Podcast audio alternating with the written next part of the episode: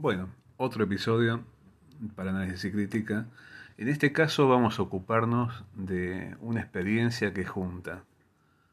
elementos que tienen que ver con la teoría del espectador, la crítica del espectador que vimos en las clases anteriores, las eh, mismas cuestiones ligadas a las prácticas de pantallas y sus modificaciones que vimos previamente. Es bastante curioso, al mismo tiempo es como un broche a lo que estuvimos viendo y un anuncio de algo que viene después. En especial por el balance que va a ofrecer, por ejemplo, entre lo acústico y lo óptico, entre lo que tiene que ver con las aventuras de, del ojo y de la oreja en el campo del audiovisual,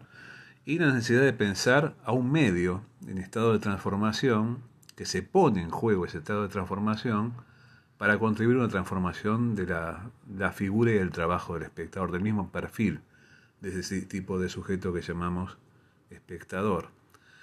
Eh, vamos a enfocar la figura de José Valdelomar, vamos a acompañarlo como estamos haciendo con una presentación. Esta exposición tiene ese título justamente, Pensar un cine en transformación, implica pensar el trabajo de este autor que todavía es bastante recóndito en el ámbito global,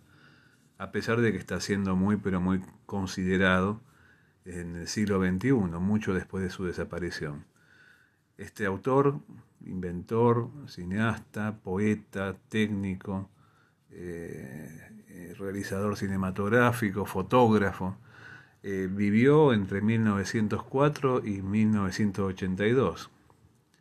Nació en Granada, en España, muere en Madrid, también en España. Vamos a la placa 2 porque nos da algunas claves para poder entender el contexto y los perfiles realmente insólitos de la figura de José Valdelomar. José Valdelomar nació con su apellido todo junto, pero prefería escribirlo de esa manera separado que le da un aire oriental. Y Valdelomar aparece eh, conectado con varias dimensiones de su actividad, en el sentido en que era inventor, cineasta, fotógrafo, poeta, eh, ensayista, teórico de los medios, muchas cosas más. Él prefería simplificar la fórmula de su oficio como cinemista, que era una contracción, una fusión de la palabra cineasta y alquimista. Pensar esto de la alquimia no es menor en el caso de Valdelomar, porque implica poder pensarlo en términos de una práctica que tiene que ver con investigación, pero también con cierto régimen de creencias, cierto tipo de junturas entre lo racional y lo irracional, y al mismo tiempo eh, intentando cambiar elementos del mundo material para, en definitiva, como ocurrió en las prácticas viejos alquimistas, por lo menos en sus aspiraciones, eso llevara a cambiar al mismo sujeto que practicaba la alquimia, en términos de que toda transformación del mundo exterior se dirigía a una cierta superación y transformación del mismo alquimista, no del mismo sujeto que llevaba a cabo sus experimentos. Entonces, nos encontramos con una producción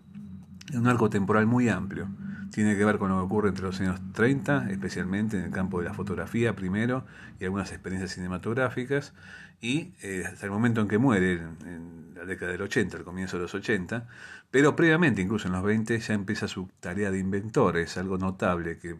Valderomar comienza su tarea de inventor a los 24 años, en 1928, patenta una lente de distancia focal variable, ni más ni menos que lo que más tarde, décadas más tarde, se va a conocer como zoom. Eh, lo hace de una manera muy curiosa, no por decir voy a inventar un dispositivo para poder tomar a la gente a cierta distancia y poder acercar o alejar eso que estoy enfocando de, la una manera voluntaria, girando este, los elementos de la lente, sino lo hace para poder observar a distancia la vida de un barrio en Granada, el Albaicín, el barrio medieval donde habitan justamente los, los, gitanos y las, las, culturas populares más arraigadas de, la, ciudad, desde la Alhambra, y tiene que ver con una buena voluntad de, observación del mundo y de captura de eso de una manera absolutamente por momentos hasta inadvertida, pensando que a distancia podía llegar a capturar eso y generar eh, sin ninguna intromisión, un acceso a las cosas que ocurrieran delante de la cámara, distante, pero al mismo tiempo cercana, como corresponde al Zoom. Es interesante pensar que esto ya involucra a Valderomar en cierto tipo, digamos, de ética documental. Eh, su misma producción, al orientarse entre el campo de la, de la invención, la realización y la reflexión sobre lo, hecho, tanto en el plano de la invención técnica como en el campo de la creación artística, eh, pone las claras que lo que se está, de lo que se está ocupando Valdomar es un replanteo muy, pero muy de, fundamentación, de, de, base de las relaciones entre arte, técnica eh, y, y ciencia, en el sentido de que de pronto ahí aparece el cine como algo todavía por inventar. Es curioso que siendo alguien que comienza su obra tres décadas luego de inventado el cine y estabilizado el cine ya como algo conocido y que solamente cabe ponerlo a funcionar para producir obra, él se dedica a repensar y replantear una especie de refundación del medio. Valderomar comienza como inventor y rápidamente se dirige hacia una posición difícil de catalogar. En la placa 3 van a ver una foto tomada durante una experiencia que dejó marcas en toda su vida, que fue la de las célebres misiones pedagógicas puestas en marcha por la República Española en el periodo de 1932 al 36, que era realmente un emprendimiento utópico para la política y la cultura de la época en España. Se trataba de una iniciativa liderada por Bartolomé Cosio, un eminente pedagogo español, en el sentido de llevar a las zonas más apartadas de España, las zonas rurales, las más desfavorecidas en términos de desarrollo, eh, un contacto integral con el mundo de la cultura y de las ciencias y también la tecnología, en el sentido de, bueno, ponerlos en el siglo XX, cuando de pronto a donde iban parecían algunas poblaciones conectadas con un régimen básicamente feudal. Ahí había fotógrafos, había cineastas, había gente que hacía teatro, titiriteros. Eh, de pronto se trataba de mm, poner en contacto a esas poblaciones con algo de lo que no tenían la menor noticia, entre esas cosas el cine. Valdelomar desarrolla una producción extremadamente prolífica en esos años, produce aproximadamente, según los testimonios, esto ha quedado un poco disperso luego de, de la Guerra Civil Española, pero eh, su yerno y continuador en el sentido de compilar su producción y resguardarla, Gonzalo Sáenz de Buruaga, considera que hizo como 40 trabajos documentales de cortometraje, más cientos y cientos y cientos de fotografías. Se conservan muchas fotografías, se conservan muy poco de esos documentales, no está descartado que en algún momento aparezcan algunos más,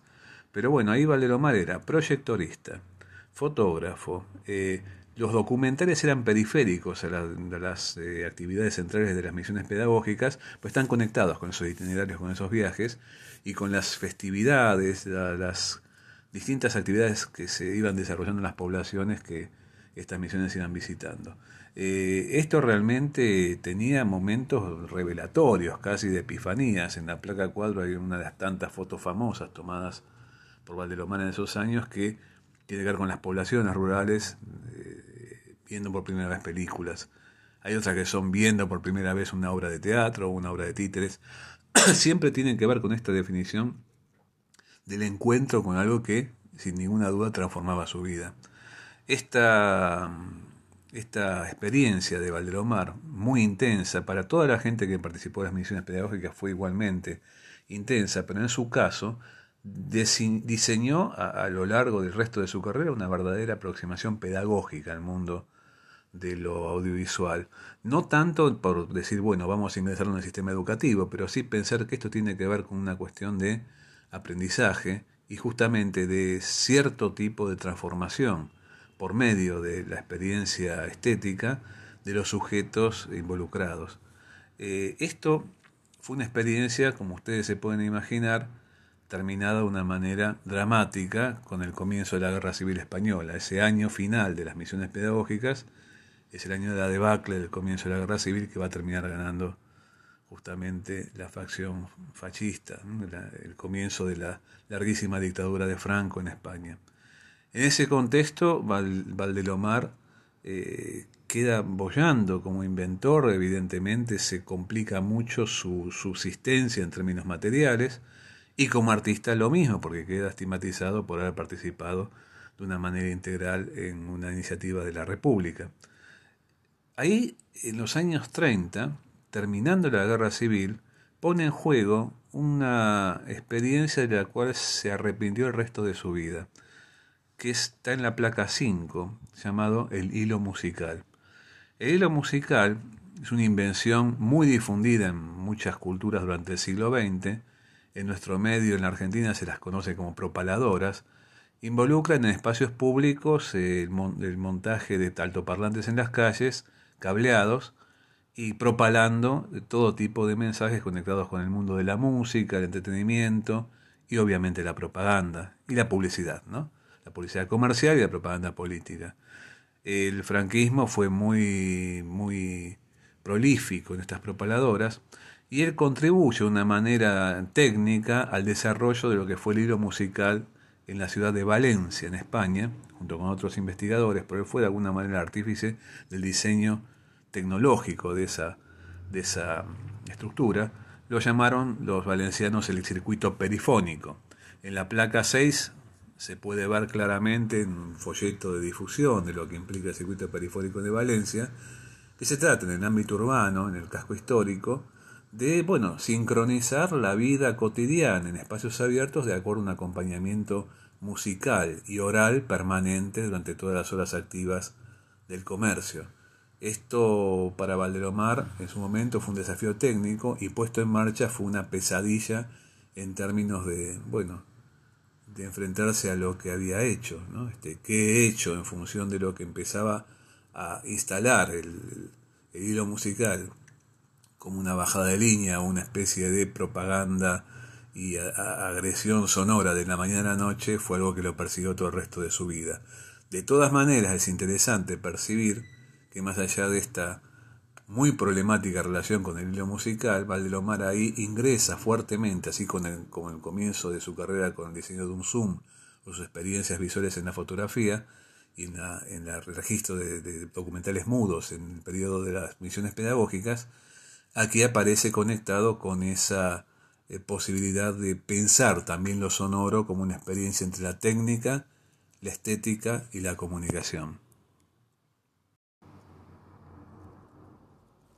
Valderomar sigue su carrera como inventor y realizador en forma paralela. Es interesante percibir, como se ve en la placa 7, que resume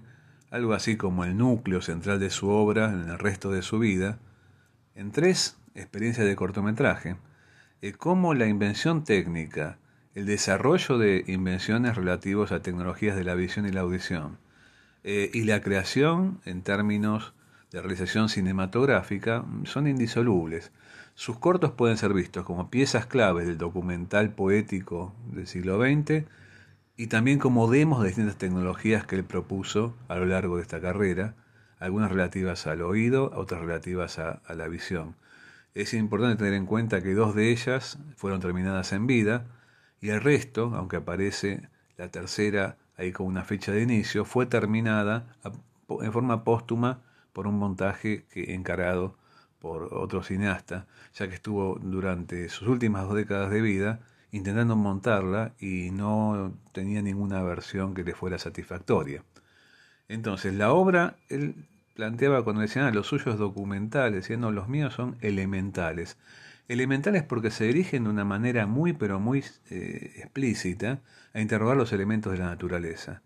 Uno puede ver claramente que hay como un leitmotiv en términos conceptuales y materiales en cada uno de estos cortos. En Agua Espejo Granadino, la figura del agua, la presencia del agua, pensando en Granada y muy fundamentalmente en la estructura de la Alhambra, que es una pieza, una obra maestra de arquitectura hidráulica. En Fuego en Castilla, conectado con el fuego y al mismo tiempo con el fervor, es por momentos siniestro de esta fusión entre vida y muerte que ofrece la, religión católica en términos del culto eh, de, sus iconografías, especialmente ligadas a las, a las visiones de lo sacrificial y, el sufrimiento humano, el, cuerpo sufriente, y Dobarro, la tierra, que da una última etapa ligada al aire, que nunca concretó, y pero que al final, con esta estructura de tríptico, que en vida planificó, filmó y en dos casos terminó de una manera acabada y de otro quedó ahí a medio terminar, se conocen como el tríptico elemental de España. En cada uno de estos intenta como refundar también el medio cinematográfico, proponiendo una experiencia sensorial, material y técnica diferente a los espectadores. ¿Para qué? Para que al mismo tiempo los espectadores se asomen a cierta instancia de metamorfosis, es decir, como espectador la idea es salir distinto de lo que uno entra eh, a ver y escuchar en esas películas eh, en relación al mundo del cine y el audiovisual. Digo el cine y audiovisual porque a pesar de a veces hablar de cine, el campo de creación audiovisual de Valdelomar es estrictamente eh, multimedia en un sentido muy amplio. Cine, es imagen electrónica, es holografía láser, con lo único que no ingresó a trabajar fue con lo digital porque, bueno, muere en 1982 y estuvo alejado del mundo de las computadoras. Si hubiera tenido una cerca, seguramente se habría puesto a experimentar también con computadoras. Igual lo tenía muy en la mira eso, pero llegó hasta así la holografía láser. En la primera etapa de este tríptico elemental de España, Agua Espejo Granadino, desarrollado en los años 50, uno puede verlo esto de varios ángulos. Es un cortometraje que uno puede entenderlo como un documental poético sobre la Alhambra, la cultura del flamenco, la relación entre arte y vida, la relación entre arte y conocimiento, y al mismo tiempo es una experiencia que por un lado descompone de una manera muy pero muy llamativa el campo de una imagen transparente, como si fuera un reflejo, al contrario. En la placa 9 vemos algunos planos de Aguaspejo Granadino, cómo trabajan fuertemente la deformación, la desfiguración de la imagen, ciertas relaciones de anamorfosis en la imagen, pero no solo eso, cuando uno empieza a verlo con las condiciones de recepción que Valdelomar había diseñado, con los aparatos de proyección y de sonido que él había pensado, asistimos a una experiencia extremadamente perturbadora. Por un lado, aparece lo que él llamaba el desbordamiento apanorámico de la imagen. Esto implica la posibilidad de que en algunos momentos de la proyección la imagen desborda la pantalla e invade las paredes de la sala, y nos vemos bañados por esa imagen en un sentido ambiental, casi como si fuera envueltos por la misma imagen que desborda la pantalla. Por otra parte, en la placa 10, este corto fue ni más ni menos que un demo de demostración de eh, un sistema llamado diafónico. Este sistema diafónico era en ese momento un desarrollo propio de Valdelomar que era alternativo al sistema estéreo de audio sistema estéreo tiene que ver con dos fuentes frontales de eh, emisión de los sonidos que da una cierta impresión espacial de lateralización de unos sonidos y otros, cierta ubicación en el espacio de los sonidos en términos frontales, el diáfono trabaja con el adelante y el atrás del espectador. En el sentido es como un precedente de lo que más tarde van a ser los sistemas surround, nada más que se entiende acá y está en un sentido metafísico, lo plantea Valdelomar, no solamente físico y sensorial, algo así como poner los sonidos de adelante del espectador como en su futuro, poner los sonidos atrás del espectador como el pasado, ir avanzando desde el adelante al atrás como ir avanzando desde el futuro hacia el pasado, atravesando los sonidos del cuerpo del espectador y proponiendo la percepción de un universo en marcha. Es de pensar interesante también que ese espectador que él imagina de todas maneras sentado, inmóvil en la sala, bañado por la imagen de desbordamiento panorámico, es también un espectador en marcha, percibido como espectador en tránsito, en una especie de avance irrefrenable por la, acción del el sonido diafónico. Para obtener este sonido no solamente se trata de hacer efectos de lo que uno llamaría con vocabulario de varias décadas más adelante, diseño sonoro, sino inventar aparatos como el monstruo que ustedes pueden ver en la placa 11, que es un sistema multipistas con cinta magnética. Las cintas magnéticas eran algo así como estrellas de la década del 50 en cuanto a alta fidelidad y que ustedes observarán que ahí tenemos ocho pistas trabajando en simultáneo. Los sistemas de mezcla y de diseño sonoro del sistema diafónico son realmente asombrosos y recién en los últimos años, las últimas décadas, se está evaluando hasta qué punto son precursores de unos cuantos conceptos desarrollados dos décadas más tarde, en la década del 70, que van a conducir, por ejemplo, las maniobras de un Walter Murch en Apocalypse Now, en diseño sonoro, en su etapa así fundante en el mundo de la industria audiovisual. Hacia, 1900, hacia 1961, Valdelomar termina la segunda etapa de su tríptico elemental de España, que es Fuego en Castilla. Dos años estuvo para hacer este cortometraje, producido con unas tecnologías en las que intentaba trabajar la percepción del espectador en el sentido de recepción eh, estereoscópica. Esto es interesante que Valdelomar lo buscaba desarrollar sin la ayuda de eh, los anteojos, en las gafas que conocemos todos para conseguir efectos 3D en el cine. Un cine 3D sin necesidad de gafas y al mismo tiempo obtenido por medio de tecnologías que involucraban una forma nueva de registro. Esto fue trabajado, es curioso, es una película, un cortometraje documental, underground y de terror, porque realmente es escalofriante verlo. Está filmado íntegramente en el en el Museo de Arte Religioso de Valladolid, en España, con las estatuas de iconografía religiosa, especialmente esas estatuas sufrientes de las que hablábamos antes,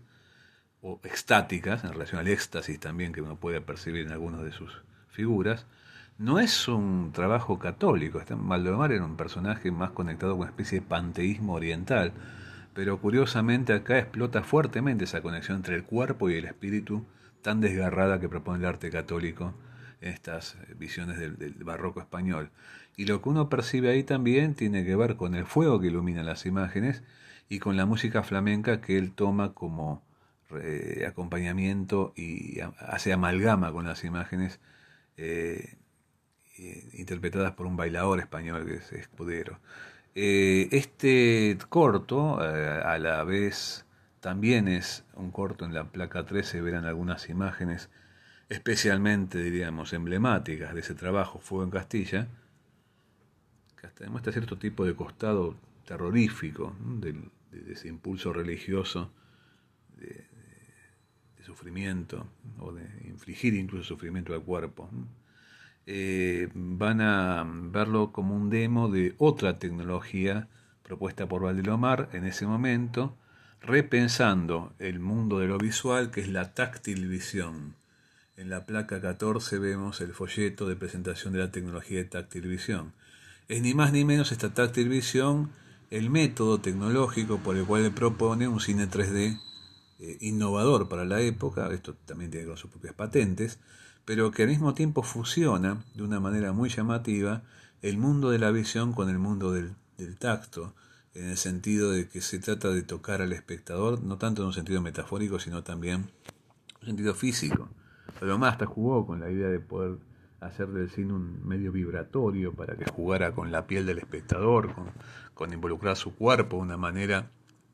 más allá de lo que serían las fronteras puestas por lo audio visual. Y la táctil visión implica una cercanía muy poderosa entre esta aventura del ojo y el oído que propone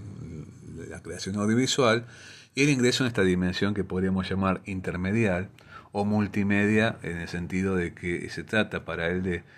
proponer tecnologías que jueguen con esta idea de prolongar el contacto con el espectador por el costado del tacto, por el sentido del tacto. Esto es una experiencia que Valdelomar va a desarrollar mucho también en sus escritos, sus escritos a los que llamaba escritos de meca mística, así como él se consideraba un cinemista, eh, lo que estaba haciendo también lo consideraba una meca mística, una especie de mezcolanza o de fusión entre mecánica y mística, en el sentido de que es bastante curioso. Cuando ustedes leen un texto de Valdelomar, están muy difundidos en la web, hay una página mantenida con archivos de trabajo sobre su creación y también textos propios. a notar que cuando habla de técnica se pone a derivar hacia la poesía y a la mística y desarrolla conexiones con la obra de San Juan de la Cruz, en fin, con los místicos españoles, por ejemplo, conectado con invenciones tecnológicas. Y cuando se pone a hablar justamente de mística, empieza a derivar hacia la técnica. Entonces no encajaba, era una especie de outsider absoluto en el campo tanto de los inventores y las convenciones propias de la industria, porque hablaba de poesía, y en el caso también de los festivales de cine y los encuentros con cineastas, de pronto se lo veía como un técnico. En esa cosa de no encajar realmente, en ese filo se desarrolla toda su historia, ¿no? Es lo que lo convirtió en una especie de ermitaño, un ermitaño eh, amable, no era un ermitaño de estos misántropos que se apartan del género humano porque no, lo, no los toleran y lo detestan, sino que era un tipo casi como si fuera una especie de monje ascético, la última etapa de su carrera, su laboratorio era algo que montaba y, lo, mantenía él solo. Si bien tenía discípulos, estudiantes, su obra de, y su, su figura es un aislamiento progresivo hasta el momento en que en que muere en 1982. Y progresando en el tríptico nos encontramos con A Cariño Galaico, así como eh, la primera producción está filmada en La Alhambra y en, en Granada, en Andalucía, el segundo está justamente filmado en Valladolid en la zona de Castilla, el último se, se remite a la zona norte de la península y tiene que ver con Galicia y con el barro, un título alternativo a este último corto siempre fue De Barro, en, gallego Do Barro. Se lo conoce habitualmente también como a Cariño Galaico barra Do Barro, ¿no? Dos títulos alternativos. Decíamos que esto ha quedado como una experiencia trunca de Valdelomar, una experiencia de la que toda su carrera al final siguió ocupándose hasta el momento de su muerte, incluso trabajando con ediciones offline en video, y progresando en esta forma de pensar la sinergia, la condición de fusión posible entre el mundo del ojo y no solamente el oído, sino el ojo, el oído y la mano. Y la mano evocando justamente lo táctil. En ese momento, eh, esto es interesante porque comienza simultáneamente casi al mundo de Fuego en Castilla. Pensemos que las obras de comienzo de estas dos producciones son casi son, momentos sincrónicos, 1961. Eh, el caso de Fuego en Castilla fue muy, pero muy llamativo. Eh, incluso se estrenó en el Festival de Cannes como, como cortometraje, conectado justamente con Viridiana de Luis Buñuel. Imaginen esta doble función. Ves el corto, Fuego en Castilla, y después uno ve Viridiana de Buñuel. Te volaba la cabeza, pero bueno, así como Viridiana fue en la época del franquismo una película absolutamente maldita, si bien fue filmada en España por Buñuel, fue una, una película que después quedó como una especie de limbo porque el franquismo decidió ignorarla, convertirla en un episodio sepultado. No, no, no, no, no podía tolerar lo que había hecho Buñuel en esa película. Como fue en Castilla, de pronto, bueno, quedó como una pieza exótica, rarísima. Y están por ahí circulando las fotos del hall del cine en, Festival de Cannes que muestran Viridiana de Buñuel como plato de fondo y como aperitivo fue en Castilla, noche memorable. Pero bueno, con Dobarro, a Cariño Galaico no fue así. No la pudo terminar Valdelomar. Y lo que hace Valdelomar es desarrollar el resto de su carrera montajes sucesivos, incluso en ediciones, eh, eh, montajes provisorios, dejó listas de posibles ediciones, pero quedó como proyecto. La versión que hoy conocemos de eh, A Cariño Galaico fue terminada en la década del 90 y fue de hecho editada en primero en VHS, luego en DVD y convertida ya en una especie de versión este, definitiva, eh, justamente eh, a partir de eh, un esfuerzo póstumo por parte de una iniciativa que involucró a la Filmoteca de Andalucía y que de hecho tuvo que ver con bueno, poder terminar de mostrar el tríptico. Ahora, en la vida de Valdelomar, las experiencias de los años 60 empiezan a ser crecientemente, crecientemente esotéricas, no por voluntad propia, sino por eh, pertenecer a un círculo muy restringido de lo que pasaba en su laboratorio. Un laboratorio que lleva el nombre de una sigla, que es PLAT, era Picto Lumínico Audio Táctil. Él decía táctil, no táctil. Le gustaba pronunciarlo sin acento en da, táctil picto, lumínico, audio táctil. Como era muy largo, todo el mundo lo conocía como el Plat de Valdelomar. Y en el Plat, Valdelomar desarrolla una obra asombrosa con un montón de artefactos que va inventando en la década del 60, del 70 y sigue inventando hasta el momento que tiene un accidente de tránsito que parecía en principio banal, pero que bueno, termina falleciendo. Eh, esto lleva a que estas experiencias lo hagan ingresar en el mundo de la imagen electrónica, en el mundo de la articulación entre cine, el mundo de la imagen fotográfica por transparencia, diapositivas, la holografía láser. Muchas experiencias de esa época son como imágenes sobre imágenes sobre imágenes en capas. Imágenes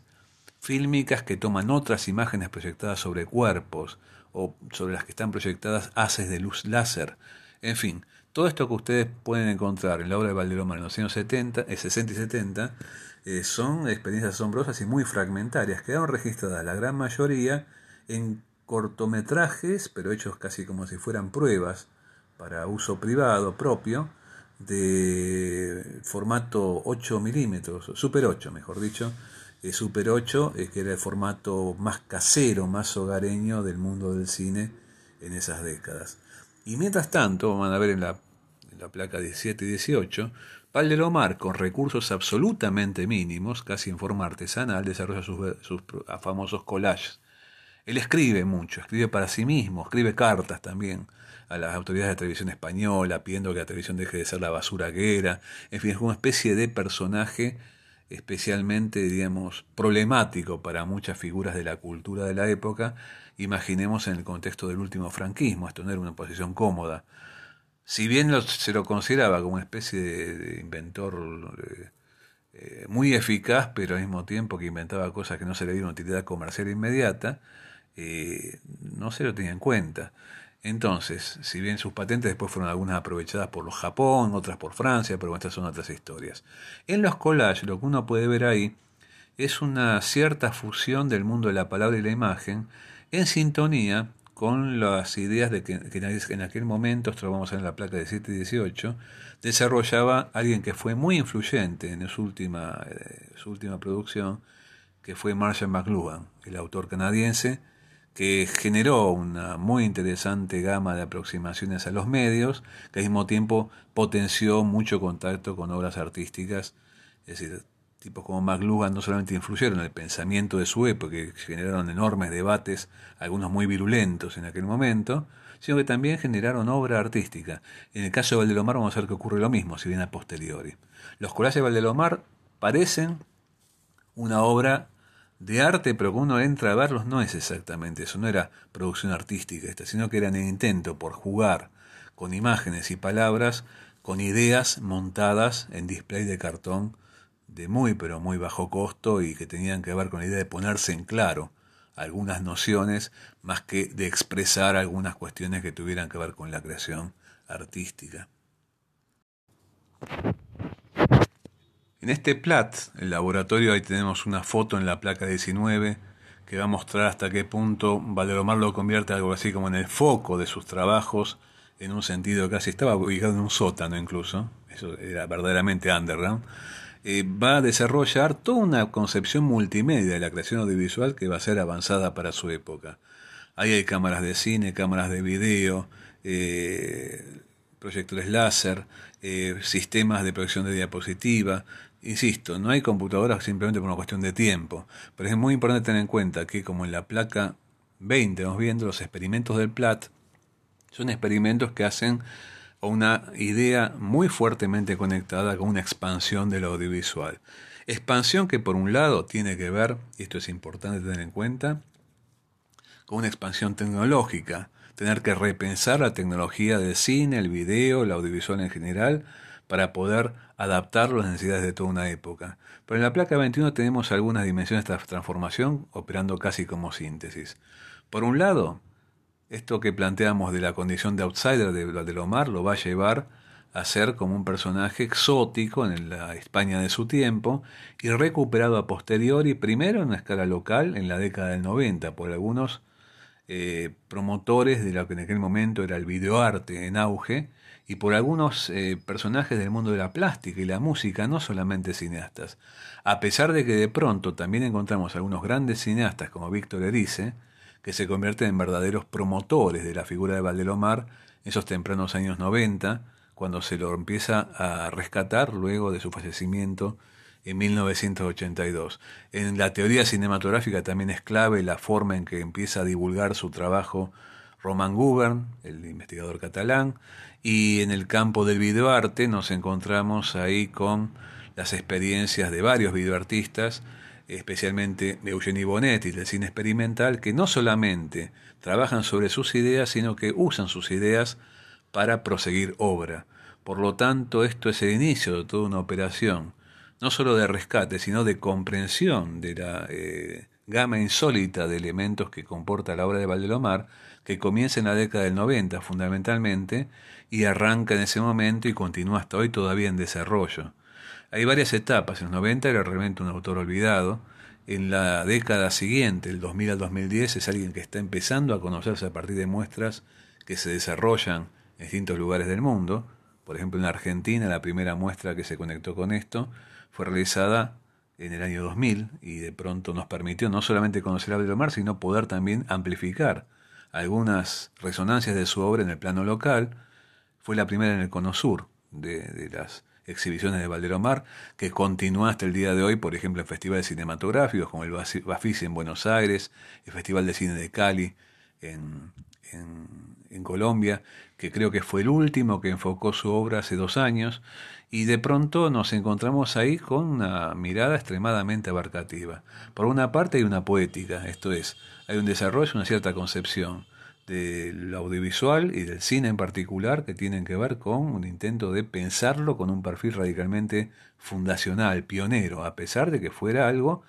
bien avanzado del siglo XX desarrollado. Por otra parte, una estética en el sentido particular del impacto sobre el espectador en términos sensoriales y afectivos. Esto implica esta dimensión de aistesis ¿no? que proponían los griegos con esa palabra que después aprovechamos nosotros para construir nuestro concepto de estética como una ciencia o como una disciplina, esto de todo lo que impacta a los sentidos. Hay una experiencia que intenta impactar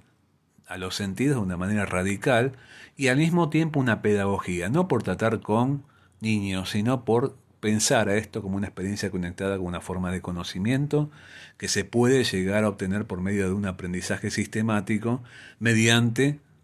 la exposición y la creación al mundo audiovisual. Por, último, de lo que se trata es un régimen de transformación múltiple. Por un lado, transformación del medio. Por otra parte, una transformación del mundo, en el sentido de conocerlo también implica otra forma de intervenir. Piensen que las misiones pedagógicas, por ejemplo, tenían que ver con un esfuerzo no solamente de enseñar y de generar una promoción del goce estético, sino de transformar fuertemente la sociedad de su época.